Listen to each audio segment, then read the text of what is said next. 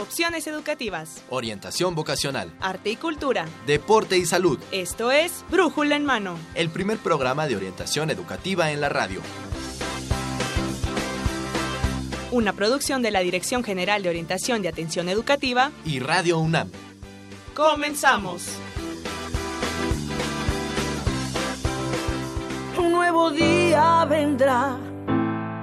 Será todo mejor que ayer al despertar.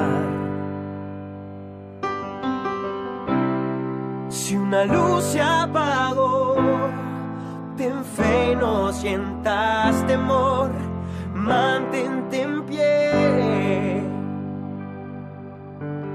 Porque las diferencias hacen esta unión, respeto e igualdad no es solo una oración. Entre nosotros nadie es perfecto.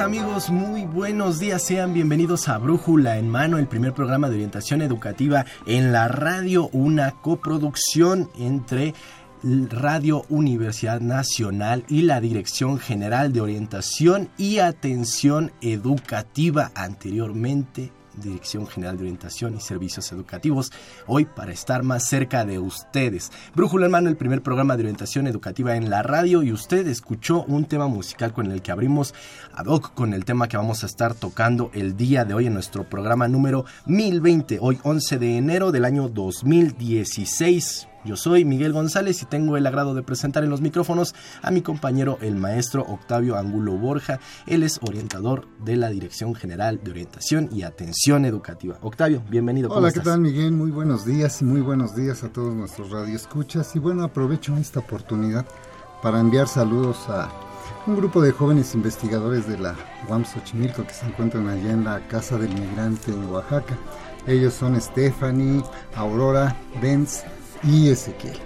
Un saludo y un abrazo para ellos en su misión, en esta labor de investigación que andan haciendo por allá. Gran labor de investigación. Así es. Así que un saludo para todos ustedes amigos que están en aquellos rincones de nuestro país y a todos los que nos escuchan, ya sea en esta ciudad, en el país o en el resto del mundo. Un fuerte abrazo para todos ustedes. El tema de hoy, precisamente iniciamos con un tema musical que es eh, eh, la producción entre varios artistas peruanos. Lleva por título esta esta canción Eres único y que es precisamente de una campaña contra el bullying porque el tema de hoy tiene que ver un poco con esto.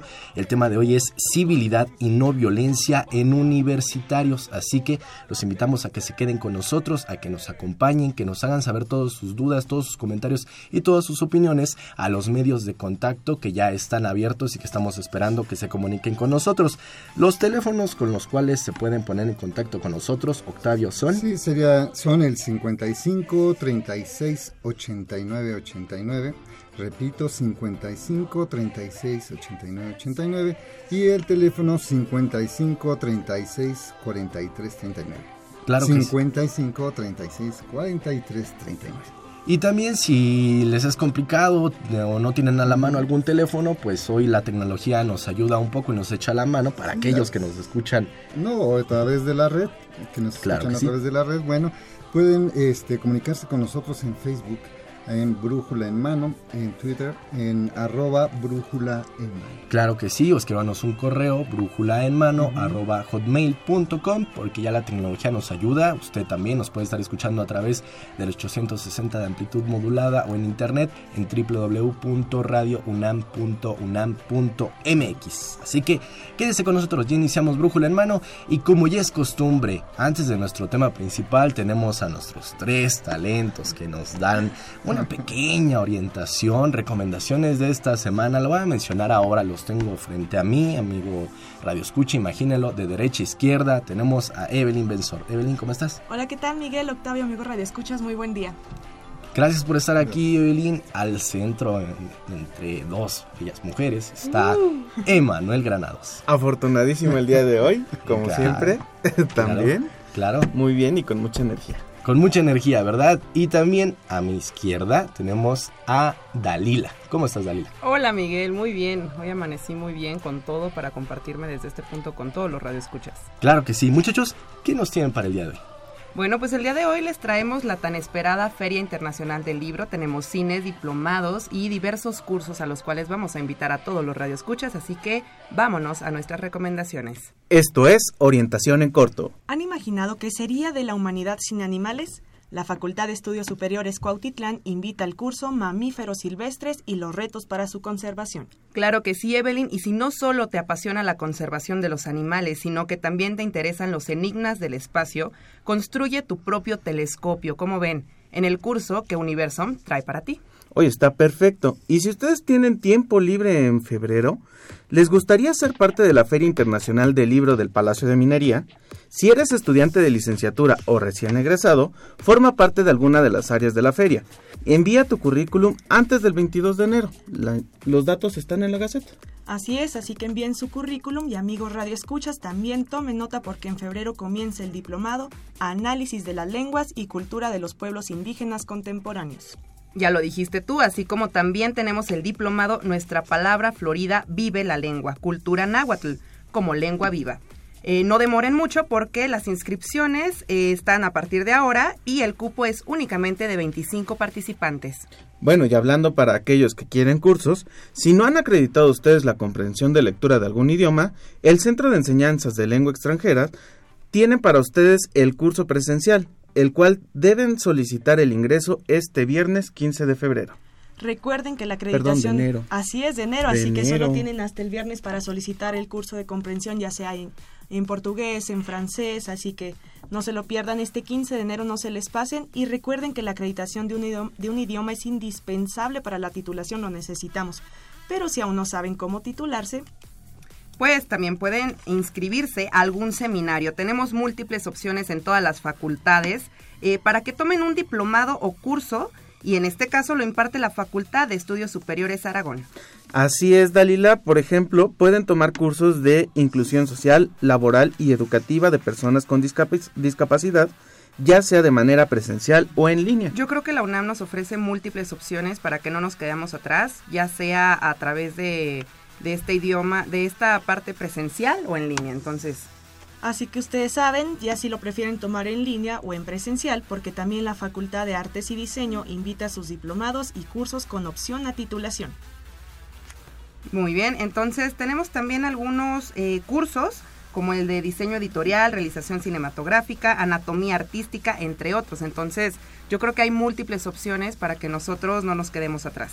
Ahí mismo en la Facultad de Artes y Diseños, por supuesto, también pueden tomar algún curso o taller como Introducción a la Pintura, ima- Imagen Tridimensional sobre Madera o Fotografía Básica, entre muchos más. Estos talleres son libres para todo el público, así que hay muchísimos. Consulten la página a ver cuál les interesa para que los tomen y no se los pierdan. Y hablando de fotografía, ¿qué les parece si se dejan sorprender por las diversas facetas del fenómeno de la luz? Ah, pues no se pierdan la exposición Hallazgos de Luz. Por otro lado, si tienen la oportunidad de ir al cine, la sala Julio Bracho nos ofrece nada más y nada menos que por 40 pesitos, muy económico para todo el público, en el Centro Cultural Universitario, el eh, Tour de Cine Francés. Ya tenemos aquí el Tour de Cine Francés. El miércoles, por ejemplo, a la una, eh, tenemos Tome la pistola y empiece a disparar. También tenemos una nueva amiga, tenemos el destierro, un hombre ideal. Entonces tenemos una gran eh, oportunidad de ir al cine, sala Julio Bracho. Bueno, entonces tenemos oportunidad de divertirnos en el Centro Cultural Universitario, pero también en ese mismo Centro Cultural Universitario tenemos el MOAC y el MOAC esta vez puede ir a tu casa. Si tú eres estudiante de preparatoria o de, la- o de algún colegio de ciencias y humanidades, visiten eh, el portal del MOAC, pues tenemos esta opción de poder tener arte en casa. Así que ya lo saben, si quieren tener el MUAC en tu casa, en su casa, así que pueden consultar la página Pero también, ¿qué les parecería un paseo nocturno por el bosque de Chapultepec en bici? ¿Se lo imaginan? Ay, qué bonito. Estaría increíble, así que este miércoles no se lo pierdan. Es para mayores de 15 años. Cada participante debe llevar su bici y su casco pero lleguen temprano porque el cupo es para 50 participantes. ¿Cuánto cuesta, Evelyn? 50 pesos, la venta de boletos comienza a partir de las 6 de la tarde, pero eh, reiteramos, el cupo es para 50 participantes, así que traten de llegar un poquitín temprano. Es una experiencia que yo creo que no nos deberíamos de perder. Y ya saben, si se nos pasó algún dato, si quieren conocer un poco más de información sobre los eventos y las invitaciones culturales y artísticas que tenemos hoy para ustedes, nos pueden llamar a los teléfonos 55 36 89 89 y 55 33 43 39 o también a dónde más. Bueno, pueden visitar nuestra página de Facebook Brújula en Mano o por Twitter arroba Brújula en Mano. ¿Y hoy qué tenemos para nuestros radioescuchas, Evelyn? Pues ya lo supieron, ya tenemos muchos eventos, ya podemos ir al paseo nocturno en bici eh, o a consultar los diplomados y cursos. Hay muchos cursos y talleres que son libres. Hay una gran, gran, gran variedad para diversos gustos, así que consulten las páginas o mejor, ¿qué les parece si nos llaman y compartimos datos? Así que ya lo saben, regresamos los micrófonos a brújula en mano. Muchas gracias muchachos. Eh, creo que tienen una sorpresa. Así es. Algo ahí adicional para todos nuestros amigos. ¿De qué se trata? La verdad es que una amiguita nos regaló dos cortesías, van a ser individuales, y pueden marcarnos. Es para el estreno de la obra de teatro Sísifo este viernes. Y lo único que deben de contestar es ¿cuál era el castigo de Sísifo? ¿Cuál el castigo de Sísifo? Que es una figura un, personaje. Un personaje de la mitología griega. Esta es una obra de teatro. Chicos, si nos pueden comentar más o menos un poco de qué va esta obra. Mm, ¿Qué te parece si mejor nos marcan por teléfono y lo averiguan y quién quita y se ganan los boletos? Ok, dos pases sencillos, solamente díganos cuál fue el castigo de Sísifo y estarán participando por uno de estos pases. Recuerden que tiene que ser por llamada, así que los esperamos y hacemos énfasis en que nos llamen al 55 36 89 89 y 55 36 43 39. Pues está hecha la invitación, adelante.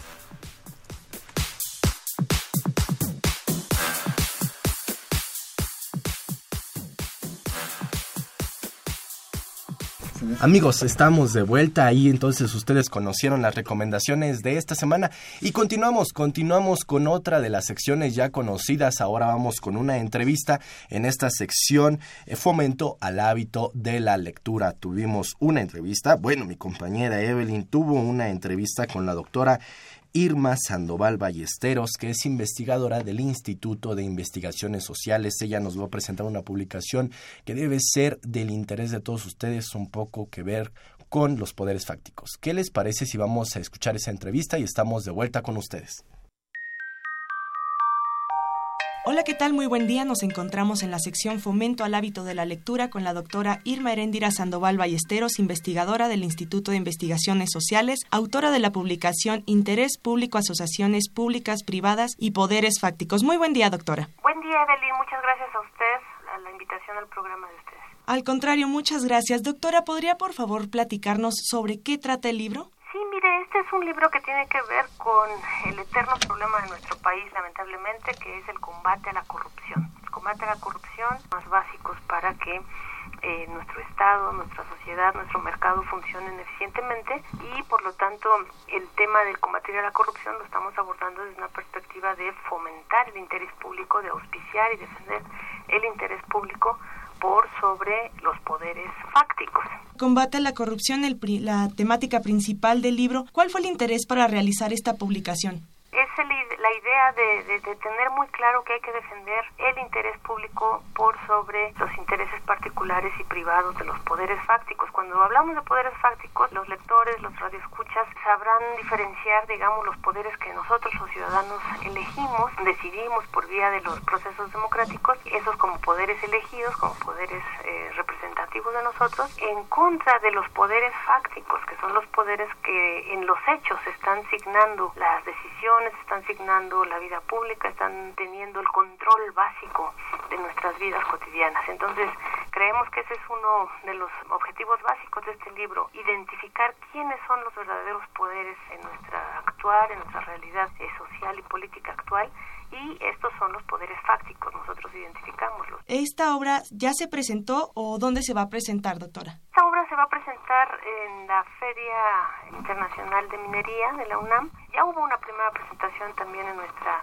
máxima casa de estudios quisiera, si me permite, Evelyn, comentarles que un elemento central de este libro es el tema de las asociaciones público-privadas, que es un tema muy importante porque está siendo generalizada en la vida pública, política y, de la administración pública de nuestro país, pero es muy poco, muy escasamente analizado en términos de lo que está pasando en las nuevas gobernanzas, ¿no? Entonces, las asociaciones público-privadas, me parece, junto con, evidentemente, el combate a la corrupción, son el tema central de este libro fomentar el interés público, dar a conocer las asociaciones público-privadas y quiénes son los verdaderos poderes fácticos. ¿Cuándo podremos asistir a la segunda presentación del libro? Esta segunda presentación será el 23 de febrero a las 3 de la tarde en el auditorio 6 del Palacio de Minería, en la Feria Internacional del Libro de, Minería. Eh, los comentaristas van a ser el doctor Wesley Marshall y el profesor doctor Arturo Chab de la Facultad de Ciencias Políticas. Nos va a acompañar la doctora Dalida Acosta como moderadora y una servidora vamos a estar presentes. Claro, el 23 de febrero a las 15 horas. Doctora, para poder adquirir el libro, ¿dónde lo podemos comprar y bajo qué costo? En el Instituto de Investigaciones Sociales, en el laboratorio que me digno en coordinar, que es el Laboratorio de Documentación y Análisis de la Corrupción y la Transparencia, que se encuentra en el tercer piso del Instituto de Investigaciones Sociales.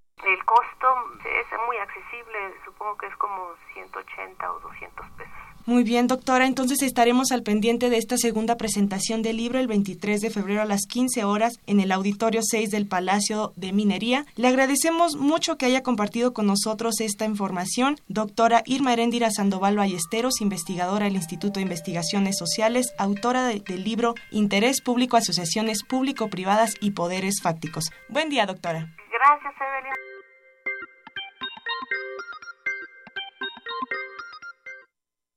Amigos, amigos, estamos de vuelta después de haber escuchado esta entrevista con la doctora Irma Sandoval Ballesteros del Instituto de Investigaciones Sociales. Si usted está interesada, eh, interesado en una de estas publicaciones, pues por, por, favor comuníquese con nosotros a nuestros teléfonos, a nuestro correo, a nuestras redes sociales, a todos los medios de contacto que tenemos para usted. Tenemos dos publicaciones de estas que acabamos de escuchar con la doctora y que se suman a los dos pases sencillos de la obra Sísifo, que este, usted puede participar por ellos. Lo único que tiene que hacer es comunicarse con nosotros. Díganos, por favor, cuál fue el castigo de Sísifo y estará participando ya sea por esto, una de estas dos publicaciones o uno de los dos pases para la obra de teatro que va a ser el viernes 15 de enero a las 20.30 horas en el espacio 1 de Petit Comité en el Centro Cultural.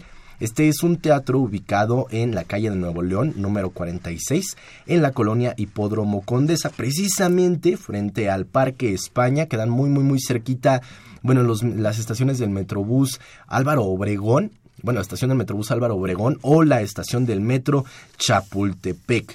Así que la entrada pues tendrá generales de 150 pesos o con descuento de 100 pesos, pero recuerden nosotros tenemos pase sencillo para que acuda, así que comuníquese con nosotros. Y Octavio.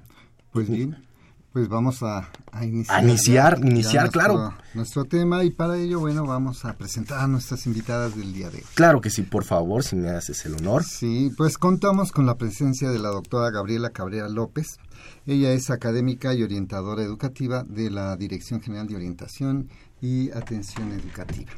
También contamos con la presencia de la maestra Patricia Gómez Esqueda. Ella también es académica y orientadora educativa de la misma dirección. ¿Sí? Y bueno, son especialistas en el tema de convivencia ética y creadoras del taller de servicio social sobre no violencia, una estrategia para mejorar la convivencia. Bienvenidas. ¿Qué tal? Muy buenos días, muchas gracias, encantada de estar por aquí. Muchas gracias a ustedes que están con nosotros. También participan en el manual Civilidad y Convivencia. Más bien ellas nos están haciendo, este, nos están obsequiando. Claro. Nuestros radioescuchas 10 manuales, 10 manuales dirigidos hacia este profesores, orientadores, tutores, ¿sí? Que es el manual del curso para civilidad y convivencia universitaria, ¿sí? Llámenos, pero eh, sería bueno este pedirles dado que el tema es muy interesante y que es sobre la no violencia, ¿qué les parece que nos contesten o no más bien nos hagan llegar alguna acción que propongan para evitar la violencia? ¿Alguna acción? Ajá. Y ya con eso se hacen acreedores a un manual. Claro, claro, tenemos muchos regalos, así que comuníquense, por favor, no se esperen hasta el final, de una vez háganos saber todos sus comentarios y todas las acciones que ustedes recomendarían realizar para evitar situaciones de violencia. De violencia. Así que vamos a ir tocando muchos, muchos puntos que están en este manual, en nuestra entrevista que iniciamos en este, en este momento con nuestras amigas orientadoras. Sí, con el tema civilidad y no violencia en universitarios. Es el tema de hoy. Y bueno, eh, vamos a, entrar ya directo al tema. Vemos que eh, siempre la violencia ha existido en las instituciones educativas, desde la primaria, el jardín de niños, secundaria, bachillerato. ¿Cuántos de nosotros no recordaremos los apodos, las bromas? Pero ya en los últimos años, unas décadas para acá y dado también el avance de la tecnología, como que la violencia ha reciado bastante fuerte en los centros educativos. Pero bueno, en ese sentido tiene que ver la violencia con la forma en cómo eh, nosotros entendemos la civilidad. Y sí quisiera preguntarles a las dos, ¿qué entendemos por civilidad? ¿Esta convivencia ética? Fíjate que sí, Octavio. Eh, sucede lo siguiente. Eh, desde hace algún tiempo se ha hecho cada vez más visible y más evidente estas prácticas, digamos, violentas en las relaciones humanas que antes pasaban por eh, inadvertidas o por no pasa nada, son cuestiones de relaciones humanas normales, etcétera. Sin embargo, con el, florecimiento, pues, de esta cuestión del análisis, del estudio más sistemático del bullying, del acoso escolar, también podemos observarlo en eh, el bachillerato, en el nivel bachillerato y concretamente en las aulas universitarias de licenciatura. Eh, esto al egresar de estas aulas se convierte en una persona que también está habituada pues para acosar y lo lleva a los escenarios laborales, de lo cual hablaremos un poco más adelante que esto, el acoso laboral, eh, comúnmente también ya llamado mobbing, ¿no? ¿En qué, se, qué es lo que está de fondo en estas situaciones de, acoso? Cuando hablamos de, civilidad, eh, lo que está de fondo es la falta de, eh, de empatía, de reconocimiento al otro como un otro yo, como una persona igual a mí, con los mismos derechos, con las mismas eh, atribuciones. Es decir, Lamentablemente, la violencia nos ha llevado también y la falta de concreción de muchos programas educativos en la educación formal y, y, en la educación no formal, en la crianza, en los hogares, nos ha llevado a tomar por normales una serie de prácticas cotidianas, eh, como son la, la no, el no respeto a determinadas normas, las normas de la casa, las normas convencionales, ¿no? las normas de cortesía, pero también las normas morales, las normas jurídicas es decir, somos los campeones en no respetar determinadas este, normativas que existen en, en, el, en general, ¿no? En la vida cotidiana y que tienen la intención de garantizar, las normas tienen la intención de garantizar que todos satisfagamos en algún momento nuestras necesidades, nuestros intereses, que son muy, muy válidos y legítimos, pero que si no hubieran estas normas, pues en, en realidad nos llevaría a una situación caótica, ¿no? en la de que el que puede es el que va este, a satisfacerse primero, ¿no? O Como el más fuerte. o el más fuerte. Estamos hablando precisamente de la ley de la selva. Y entonces, en este caso, nosotras estamos apostando por una recuperación de la ética, de la ética desde el punto de vista aristotélico. Es decir, de poder eh, recuperar estas virtudes que hacen del ser humano, de la persona, un, ciudadano. Es decir, en, el, en la antigua Grecia en los tiempos de Aristóteles y antes de Platón, eh, quien era buen ciudadano era considerado una buena persona, una buena persona, una persona que se autorregulaba, que era capaz de ser, de, de mm, ah, contenerse ¿eh? en alguna cuestión. Entonces, O poder convivir. para poder Ajá. convivir, exactamente, esa es la razón. Entonces, es decir, poder convivir en armonía no quiere decir que no haya conflictos. Hablaremos de esos. Precisamente, los conflictos forman parte de las relaciones este, humanas. Sin embargo, si tú comienzas por el principio fundamental, que es el respeto a la dignidad humana, entonces comienzas a eh, contenerte, ¿no? A contenerte, a no gritar, porque vas a,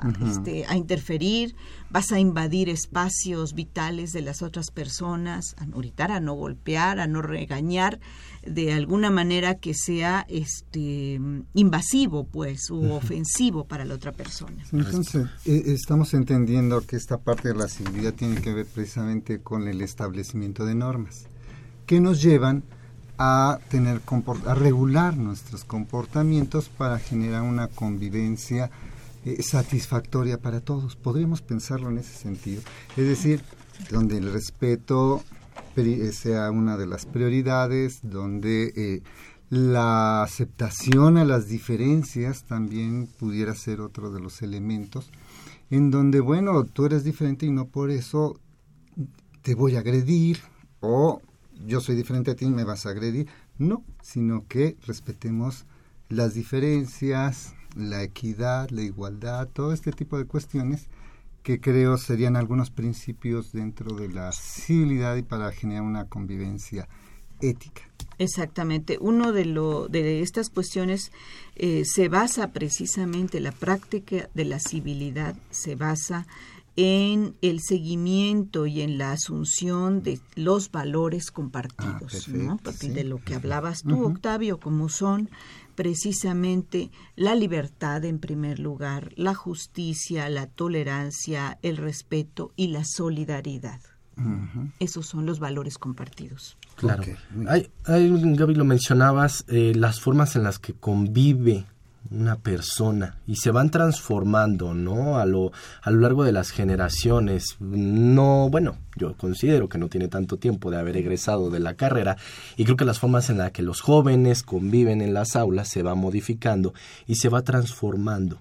Es lo que nos está dando pie a que surjan estos conflictos y que vayan siendo más, cada vez más grandes.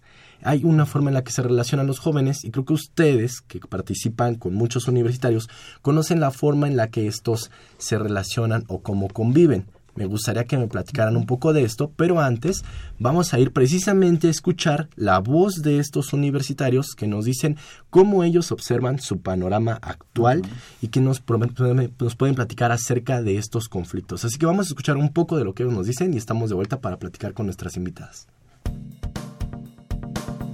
¿Cómo perciben el ambiente escolar los jóvenes actuales? Soy Tizoc Sánchez de Pedagogía, eh, estudié en la Facultad de Filosofía y Letras y soy egresado. Me parece que la percepción cambia en función, puede ser de, de muchas cosas, desde las zonas o el, tipo, el nivel escolar del que se trate, porque también los tipos de acoso, de violencia cambian. Hay formas de violencia más directa, eh, más física, y otras formas de violencia que son más sutiles y más difíciles de, de encontrar, que tienen que ver con la violencia verbal, la psicológica, la emocional, eh, incluso la, la estructural y que se perciben más llegando al nivel universitario, ¿no? Conforme los chicos y las chicas somos más capaces de entender estas formas más ocultas de violencia.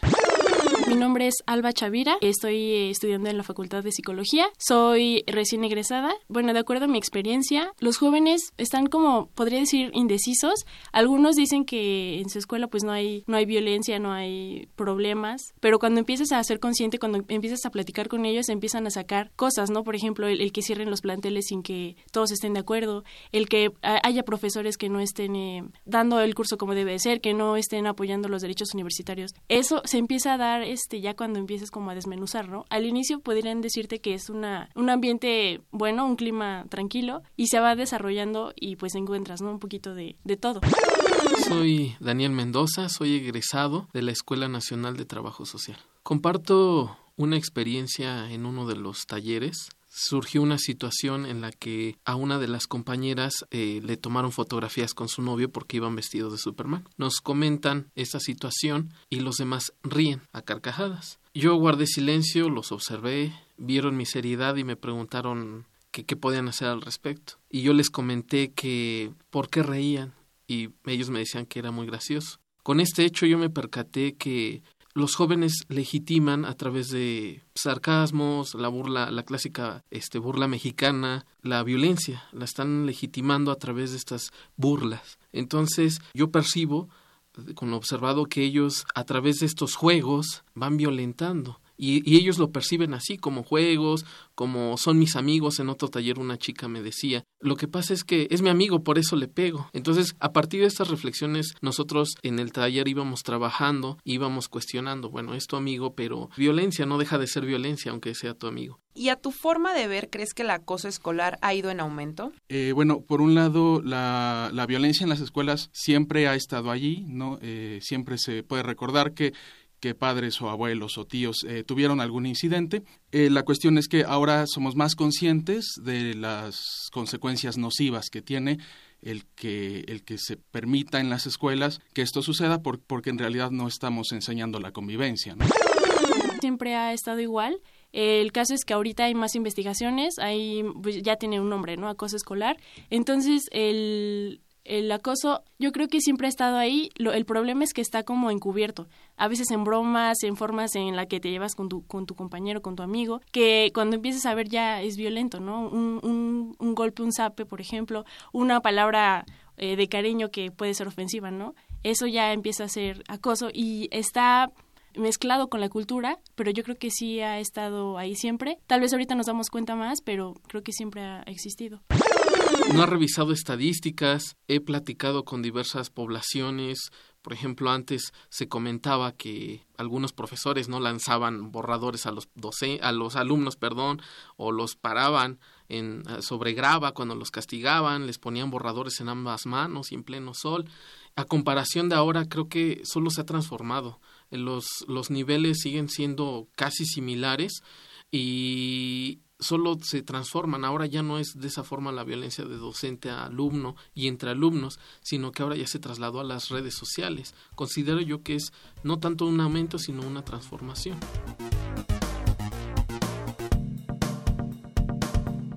Amigos, pues ahí escucharon en la voz de los universitarios cómo es un poco la forma de convivencia que se realiza en las aulas. ¿Qué nos pueden platicar con esto, Gaby Patti? Rapidísimamente, fíjate que los últimos estudios que ya están este, publicándose acerca de la, las formas del acoso escolar a nivel universitario, obviamente pasan por los apodos, por las burlas, pero también por el ocultamiento de información entre los jóvenes, por la sustracción de cosas como los teléfonos celulares. El acoso también este, se expresa en ignorarlos, en la indiferencia, en actitudes de indiferencia, ¿no? No, no le hables, en la exclusión de los equipos de trabajo. Así es como en la, digamos, en la etapa de la, de la adultez y de la juventud, se ejerce este acoso escolar. Es decir, no es como en la, la secundaria a moquetes y a golpes, no, exactamente. No es una violencia física, es una violencia mucho más psicológica y que sin embargo, si no la controlas y si no la regulas, comienza a darse esta sutileza. Son, son prácticas mucho más sutiles, ¿no? Que no son fácilmente detectables. Y, y tomar conciencia, ¿no? De ello también.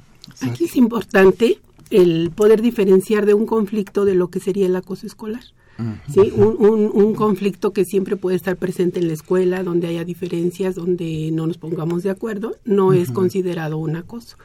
Para ser considerado un acoso escolar es un maltrato que se hace por parte de uno o más alumnos hacia otro con una intención de causarle daño en un periodo de tiempo en donde se hace de manera repetida y existe un desequilibrio de poder, causando todo esto un, eh, perdón, un daño emocional en la otra persona. Esto son diversas formas, como hemos visto, de que se puede presentar el, acoso escolar, que puede ser el físico a través de golpes, como ya se dijo, eh, también el, el verbal a través de apodos, de decirles groserías y demás, o bien el psicológico a través de ignorarlos, hacerles la ley del hielo, el ex- escolar, algún alguna cuestión este de también quitarles información, esconderles sus cosas, pero ahora lo que también tenemos muy en boga es el ciberbullying. Sí. Y si tenemos en cuenta que de acuerdo a eh, la encuesta que hace la Secretaría de Educación Pública en alumnos de bachillerato de educación media superior a nivel nacional, nos dice que el 94% de los chicos tienen correo electrónico. El 86% cuenta con un teléfono celular. Entonces ahí podemos ver el alcance que puede tener Sí, este tipo de, acoso, ¿sí? Ajá. en donde a través de en un instante puede llegar a muchísimas partes, ¿sí? El 98% considera el Facebook como su red social principal. Claro. Entonces, imagínate que si en un momento dado truquean, eh, eh, falsean información o publican publican. información, aún y que sea cierta, pero que sea tomado sin consentimiento de las personas, en ese momento puede llegar a cualquier parte del mundo en un instante, además de tener la característica de que en 24, las 24 horas del día te persiguen, Sí. los 365 días del año, a diferencia de otro tipo de acoso en que salen de la escuela y por lo menos ese tiempo nos libramos ya de ese acoso. Como era en nuestra época, ¿no? Sí. Cuando, este, bueno, digo mi época, ya tengo algunos ayeres, que sí, efectivamente, ¿no? Salía uno de la escuela, ya me olvidé, el regresar a la escuela era todo un martirio, pero finalmente a veces descanso en casa. Sí, el Ahora con casa. El, con el uso de la tecnología, Sí, te puede estar llegando mensajes, llamadas o simplemente en las redes sociales estar poniendo información o robando información. También el robo de identidad es otra to- otra forma de del acoso que se La hace invasión. y que se hace con los chicos, ¿no? Entonces, como vemos aquí, pues esto esta información nos nos da idea del alcance que puede tener este este tipo de acoso, ¿no? Sí, sí, sí, este, este fenómeno que ya hoy, en- hoy en día... totalmente. ¿Cuántos, ¿Cuántos jóvenes han tenido que abandonar la escuela e inclusive cambiándose de región, cambiándose de escuela y sigue el acoso, ¿no? Porque pareciera ser como que no hay una barrera. ¿Cómo detener esto? Aquí quiero hacer mención de algo muy importante. ¿Quiénes intervienen para que se dé el acoso? Que es la persona que está siendo agredida, la persona que agrede y los testigos. Aquí es fundamental hacer hincapié en los testigos. Este es, este es eh, Sí, el no callarse, ¿no? El, el bullying. El bullying que es este acoso escolar. Tú nos estás mencionando, Patti, los actores que intervienen. Ajá. ¿Cuáles serían? La persona que es agredida, la persona que agrede y los testigos. Eh, quiero quit- aquí hacer un paréntesis de quitar esa, eso de decir el agresor, la víctima, porque estamos poniéndole etiquetas a las personas. ¿sí? Entonces, aquí estamos, eh, lo que estamos sancionando son las conductas y no, la- no a las personas. Entonces, de ahí que nosotros así mencionamos la persona que es agredida, el agresor, la persona que está agrediendo y los testigos. Los testigos son parte fundamental en esto, ya que ellos pueden evitar que el acoso continúe, ¿sí? Si no están este eh, reforzando a la persona que está agrediendo con simplemente con verlo, con hacerle sentir poder porque está eh, creando esa sumisión en, el- en la otra persona, el ayudar a quien está siendo agredido, el poder ayudar y, y- y apoyar a que, de- a que se cree la denuncia, Como volverse cómplices, ¿no? esto puede ser el poder parar el acoso escolar. Entonces, de ahí, como ven, hay programas inclusive en donde eh, se trabaja mucho con los testigos, precisamente porque ellos son los que pueden detener el acoso escolar. Y que obviamente deben tener atención los tres. Los tres, indefin- Tanto el acosador, Sí, el indiscutiblemente. acosado y, y los, por así decirlo, los observadores, ¿no? En Sí. donde, fin- este, ¿por qué acosa, no? ¿Y Existe por el qué el mito, otro se deja acosar? perdón, existe el mito de que, de que hay que darle atención a la persona que está siendo agredida. Sin embargo, el que está ejerciendo la agresión, pues también requiere de, de un tratamiento, porque es, como bien dices, por qué está haciendo este tipo de conductas. Esa, esa pregunta que tú haces, Pati, ¿de dónde aprende estas conductas? Porque si anteriormente se trataba de decir, es que es el niño violento o es el compañero violento, es el malo de la película y no nos estábamos enfocando precisamente en él, se le colocaba una etiqueta que era el malo y entonces al mismo tiempo se le estaba victimizando. Estas personas, ¿de dónde aprenden la violencia? Nuestro enfoque, fíjate, eh, es mucho más este social. Reconocemos que hay, digamos, algunos precurrentes de índole psicológica prácticamente. Eh, en eh, la violencia se aprende socialmente, aprendes a maltratar en los estilos de crianza en la casa, pero también en la escuela. De ahí la importancia que tanto los profesores como los padres puedan contener, puedan eh, eh, enseñar a los alumnos, enseñar a sus hijos a autorregularse, ¿sí? Que, que, es lo de, mismo que estaba diciendo al principio. Es muy importante la autocontención, la autorregulación emocional, ¿sí? Pero no, no por regularnos en sí mismos, no por contenernos, sino precisamente porque es, es este fundamental para la convivencia, para una convivencia armónica, ¿sí?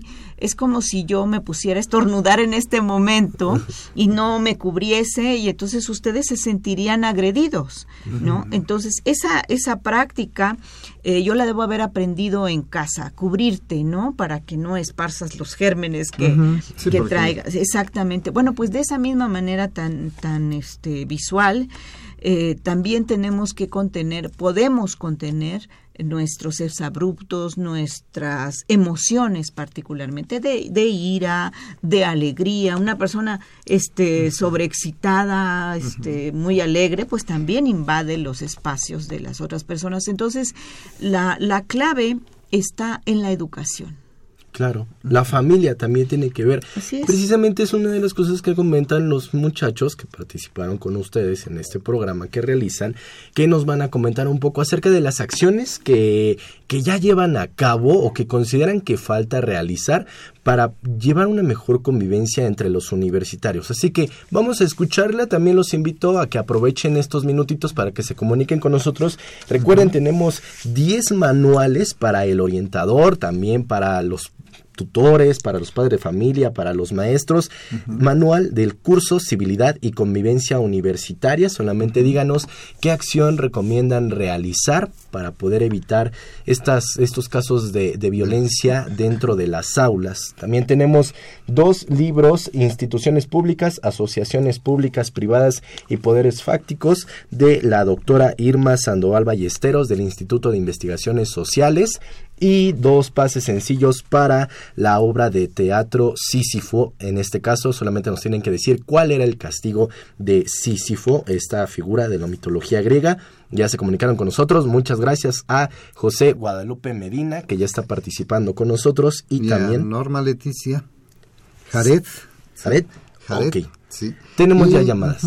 Y por favor, comuníquense 55 36 89 89, 55 36 43 39 para hacerse acreedores a uno de estos premios. Claro que sí, en Facebook, Twitter, Brújula en mano, búsquenos por favor, vamos a escuchar el comentario de estos estudiantes. ¿Qué acciones de no violencia han realizado en el grupo de jóvenes universitarios? Creo que la acción más importante y más accesible a los grupos de jóvenes universitarios es hacer visibles los problemas de convivencia, ¿no? Porque a veces para intervenir se requiere eh, asesoría especializada que dan algunas instancias dentro de la universidad, por ejemplo, pero como grupos de universitarios lo primero es hacer visible, ¿no? Si qué es una violencia de género, qué es una violencia por motivos de origen étnico, ¿no? Y hacer claro que sí se vive violencia. Donde nosotros estamos, por ejemplo, vamos con los chicos de las prepas y de los SHs, damos pláticas, eh, son talleres, son vivenciales, lo cual es muy, muy padre porque dejas de lado una, una clase donde usas el pizarrón y, y, borrador, ¿no? Empiezas a trabajar con ellos, con sus emociones, con lo que piensan y eso es muy, muy padre, muy enriquecedor porque la experiencia se queda impregnada en ellos. Ya así como, pues estando aquí dentro, tú como persona empiezas a cambiar también, empiezas a hablar con tus amigos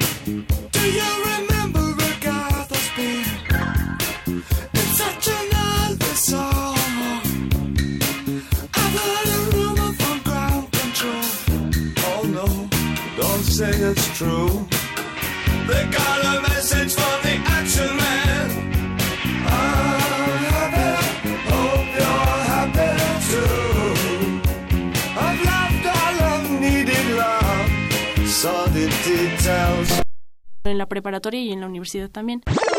Considero que se extiendan este tipo de acciones, no solamente a lo escolar, sino que también trasciendan a lo familiar, a lo institucional, porque en ocasiones también las instituciones suelen violentar a los jóvenes o también dentro de las familias existe esto. Pero este programa es muy ad hoc para los espacios en aulas universitarias, que también a través de los jóvenes eh, nos daba gusto saber que este taller no solamente se queda en ese espacio, sino que trasciende la esfera de lo familiar. De vuelta amigos, pues ahí tuvimos el comentario de estos jóvenes acerca de las acciones que ya realizan en este programa de convivencia, de civilidad y convivencia universitarias y cuáles este, tendrían que realizar porque esta situación del bullying, el acoso escolar trasciende, tiene consecuencias que van a marcar a este joven universitario y que más adelante se va a ver No, y se vida. vuelve como que un hábito, ¿no? Una forma de vida, una forma de convivir. Y bueno, esto, ¿qué consecuencias tendría? Sí es, mira, la, la persona que está siendo agredida, pues tiene miedo, tristeza, ansiedad, eh, baja en su rendimiento escolar y llegando ya en casos extremos, inclusive a acciones de suicidio. ¿Por qué? Porque se siente todo el tiempo, imagínate que todo el tiempo te estén agrediendo. La persona que está haciendo, que está causando esa agresión, pues también tiene sus consecuencias, pues aprende a maltratar. Esa se le vuelve su forma de relación. ¿Y cómo va a ser que después, cuando él crezca, esa sea su forma de relacionarse inclusive con su propia pareja, con sus hijos, y va a seguir ese modelaje de lo que viene siendo la violencia. Y cuando entra al ámbito laboral, ¿qué va a pasar? Pues puede ser que él se convierta a sí mismo también en un acosador dentro de lo que viene siendo el ámbito laboral, conocido como moving, ¿sí? En donde, bueno, también se da un continuo y deliberado maltrato, ya que puede ser verbal, aquí ya no es tanto el, el maltrato físico, ¿no? Porque uno vas a llegar al trabajo y te vas a poner a golpear a tu Sí, compañero. ya, así que hasta los- Pero la cuestión verbal y psicológica, sobre todo la parte psicológica, es la sí, que se mueve mucho en lo que viene siendo el móvil. ¿Sí? En donde se va tejiendo, yo me imagino como una, una red, una telaraña que va envolviendo así, así, si lo quisiera ver visualmente, a la persona que está siendo eh, víctima de toda esta agresión, la que está siendo acosada, ¿sí? ¿Por qué? Porque, bueno, es algo que empieza de una manera muy sutil, en donde se trata de que pues tenemos alguna diferencia y puede ser que este pase inadvertido, ¿sí? Aquí es aquí también hay que hay, hay que hacer hincapié en que no cualquier conflicto que exista en el trabajo se puede considerar móvil. Aquí ta- igual que en el bullying tiene que haber repetición por lo menos una vez por semana durante seis meses para ser considerado móvil y debe haber una intención de causar daño a la persona. ¿sí? Aquí es muy importante considerar esto para no confundirnos que cualquier conflicto dentro del área laboral se considere como Sí, como- sí, por- y ya- y ahorita que estaba, te escuchaba, este, Patti, eh, esa situación de indefensión que sufre la persona acosada ha de ser terrible, ¿no? Claro. Pero igual podría ser, estaba reflexionando, alguien que se pudiera hacer pasar como víctima, pero al mismo tiempo desde la forma de víctima esté acosando al que supuestamente acosa, porque eso se da también en el ámbito laboral, ¿no? Sí, este tipo de acoso lo podemos ver que se puede dar tanto de los jefes hacia sus subordinados, que viene siendo eh, eh, el más común, que es el Sí, el descendente. más conocido, pues, sí, el más conocido, pero también lo podemos ver al revés, ascendente, en donde los, los empleados le ponen un jefe que no están muy de acuerdo con él, o inclusive muchas veces es de sus mismos compañeros y que asciende, y, y no este pues empiezan las envidias los celos y bueno vamos entre nosotros a hacerle la vida imposible al jefe ¿sí? o bien de manera vertical en donde alguien que tiene la misma jerarquía que yo me va a meter el pie, me va a quitar información, no va a permitir que yo me entere de ciertas cosas o me va a, a quitar inclusive elementos que yo requiero para mi trabajo. Y, otra duda, perdón, este, sea tan, este, tan preguntón. Pero ¿dónde estaría el límite entre el moving y un conflicto normal? Ya mencionaste hace ratito, ¿no? Si se dan dos veces en un mes, se puede dar, pero ¿habrá otra característica para diferenciar? ¿Dónde está ese límite entre un conflicto que pudiera ser eh, propio de la situación laboral y otro que ya caería en el terreno del? Ujú. Sí, mira, aquí serían las fases que se van dando, Ah, en donde primero eh, existe un incidente. Puede ser que yo tengo algún conflicto con la persona. Después se presentan ya comportamientos más repetitivos, con eh, en donde de manera reiterada y persistente yo voy haciendo nuevamente y, y la violencia también se va incrementando.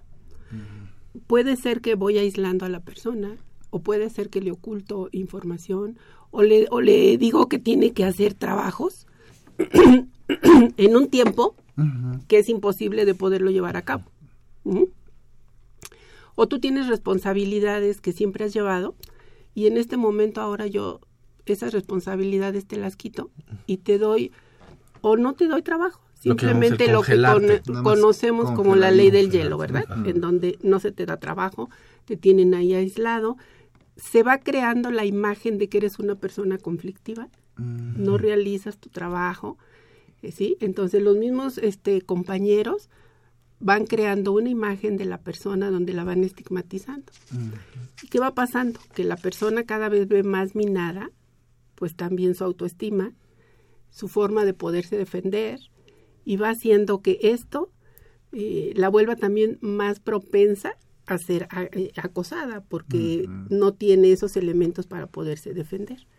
Y así poco a poco la van envolviendo hasta que llega a, a las, a la jerarquía mayor, a las autoridades, al departamento de personal, y se crea la imagen de que tú eres una persona conflictiva. O bien, a través de todo este acoso que se va dando en las personas, se va minando también su salud.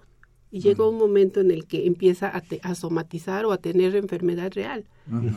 Sí, Faltas sí. al trabajo y entonces eso justifica que tú no vengas eh, porque estás enfermo y entonces eres una gente que no Un cumple con el trabajo. Ajá. ¿sí? No hay un Entonces te va- compromiso vas viendo, cómo- te, te fijas cómo, Sí, cómo este, se cómo va se va haciendo, por eso yo me lo imagino así como una red que te va atrapando y llega el momento en que finalmente la, la principal in- intención pues es sacarlo de lo que viene siendo la organización. Hay algo aquí que surge que es la no violencia. ¿Qué es esto de- para Eh, así es, mira, Patti ya nos ha eh, esclarecido esta cuestión de, del acoso, del acoso escolar y del acoso laboral. Muy bien, cuando hablamos de civilidad hablamos también de cultivar una, una, una serie de modos de convivencia y de relacionarnos entre los, las personas de una manera eh, no violenta, es decir, de una manera pacífica, armónica. Esto no, no estoy hablando de utopías, estoy hablando no, de, no de evitar los conflictos ni de rehuirlos, sino de afrontarlos. ¿Sí? De afrontarlos de una manera eh, creativa, productiva, buscando la solución consensuada, es decir, eh, dialogando. A eso nos estamos refiriendo. La cultura de la no violencia se relaciona precisamente con una cultura de la paz, pero no una paz eh, inerte, sino una paz, digamos, activa, una búsqueda, una, una resistencia ante los abusos de, de cualquier índole, de un jefe, de un este, subordinado, de un padre, de una madre, de un profesor, que también se da en las aulas universitarias, eh, de una manera eh, activa, respetuosa, una resistencia civil cívica, por ejemplo, una protesta no violenta. Hay muchos recursos ahora a través de las tecnologías, particularmente, en las que se pueden hacer denuncias sin llegar a agredir a un profesor, a poncharle las llantas a un Ah, profesor. rayarle sí, rayarle el carro. Eh, eh, hay huelgas incluso laborales, huelgas de brazos caídos, el, eh, la defensa irrestricta activa de la gente, de las personas que son agredidas, ahí está el papel justamente de los de los testigos, de los observadores, la defensa activa, la, eh, eh, detener detener el acoso, detener la violencia.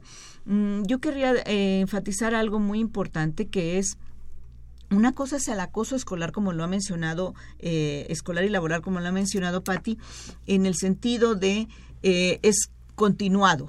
Sin embargo, todas las conductas, aun cuando no sean continuadas, si yo te doy un, un grito en este momento, es algo violento, ¿sí? Si no es un, un grito, obviamente, que está intentando defenderme de alguna posible agresión, si no pone en riesgo la integridad física o emocional de las otras personas, es un hecho violento que hay que este, parar en seco. Y cuando digo parar en seco, aludo a la responsabilidad social que como docentes, como educadores, como tutores, como orientadores tenemos. Es decir, mm, en las aulas universitarias los profesores suelen decir, eh, ya eh, como ya son adultos, que ellos arreglen ellos sus broncas, exactamente. Pues no, tú no dejas de ser ese modelo para los jóvenes, tú no dejas de ser ese modelo para los futuros profesionistas. Por lo tanto, si los eh, jóvenes están acosándose, están molestándose, están violentándose entre unos y otros, el profesor sí tiene la facultad y la obligación eh, de una, digamos, moral, de responsabilidad social de su papel docente de interferir, de intervenir y parar esa agresión. ¿sí? No, no puede escudarse en el ya son adultos porque. Estamos educando continuamente. ¿sí? Eres Y- parte de esto, ¿no? Pati lo decía, el testigo, si estás viendo esta agresión, te conviertes y si no realizas algo, pues también pasas a ser parte de esto. Sonia García Martínez, que se comunicó con nosotros, nos dice que una de las medidas es trabajar en el autoestima de los chicos para que aprendan a amar su interior. Ah, perfecto. Desde Bueno. luego, el autoconocimiento es la base de cualquier otro elemento educativo, hasta para aprender cualquier cosa. El autoconocimiento es fundamental. Aquí eh, Octavio nos lo puede nos lo puede confirmar esta cuestión. Pero me gustaría ir eh, llegando en que cómo vamos a contribuir precisamente a esta convivencia civilizada. Sí, desde, ah, como orientadoras. Como orientadoras, Desde como- la educación misma. desde la educación, pero tenemos que partir de la mm, conciencia personal, de que tenemos que ser mejores personas, tenemos que ser mejores seres humanos, mejores ciudadanos, más comprometidos, más responsables, ¿sí? Entonces, si tú partes de esa conciencia personal, te es más fácil hacer es practicar todos estos este estas eh, prácticas valga la redundancia eh, de no violencia de de inclusión social de integración de no discriminación te es más fácil porque lo haces de, eh, de manera que puedes modelar. Tú no vas a llegar como docente, como orientador, como tutor, a echarle un discurso a los jóvenes porque no te la van a creer, porque se aburren. Las clases de formación cívica y ética, clases pizarrón, realmente Sí. no son de lo más aburridas. Entonces tienes que... em, llevar, digamos, el ejemplo y con esto el profesor, el orientador se mejora como persona. ¿Sí? Eh, por lo tanto, me parece que es indispensable tra- eh, llegar a una transversalidad. Sí, es decir, la práctica ética de la educación tiene que ser transversal al currículum. Gaby, Pati. si- vieran, perdón, este, se comunicó este Rogelio Rubio. Rogelio Rubio y él nos comenta que eh, la problemática de violencia en grupos porriles que alteran el orden y que son lamentables. Y pone un ejemplo, eh, el flagelo a quien comete una violación a las reglas de estos grupos a través de cinturonazos, o sea, el que se quiere integrar como grupo porril, Ujú. tiene que pasar una prueba de cinturonazos. Así es hacer natural esta, esta violencia y algo que debemos dejar como mensaje es que la violencia no es nada normal, no es nada natural, debemos erradicarla, como lo dijo en seco, desde la primera acción. Prácticamente el programa se nos está terminando, pero quisiera pues, solicitarles a ustedes, nuestras invitadas del día de hoy, algún teléfono, algún correo donde se puedan comunicar todos nuestros interesados en este tema que quieran conversar con ustedes. Muchas gracias. Claro que sí, pueden escribirnos a no violencia y convivencia arroba gmail.com. No violencia y convivencia todo junto arroba gmail.com o a los teléfonos de la universidad 56 22 02 43 con Patricia Gómez o Gabriela Cabrera. Pues amigos, prácticamente el programa se nos ha terminado, se nos fue el día de hoy. Gabriela, muchas gracias por haber estado con nosotros.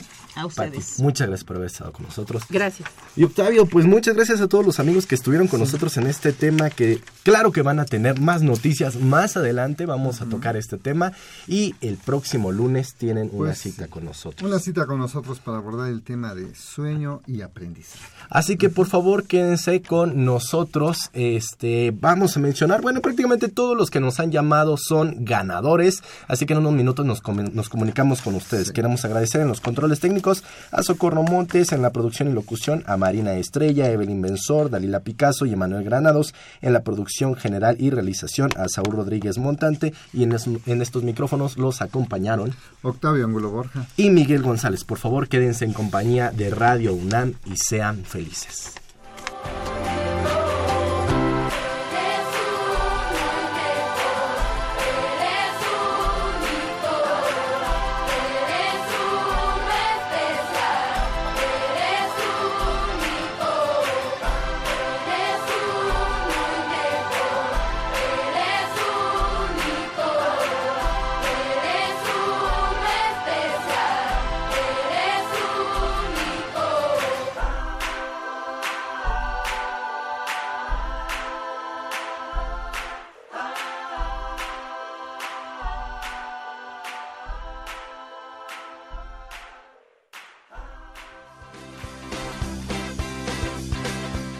Dirección General de Orientación y Atención Educativa, y Radio UNAM presentaron Brújula en Mano. el primer programa de orientación educativa en la radio.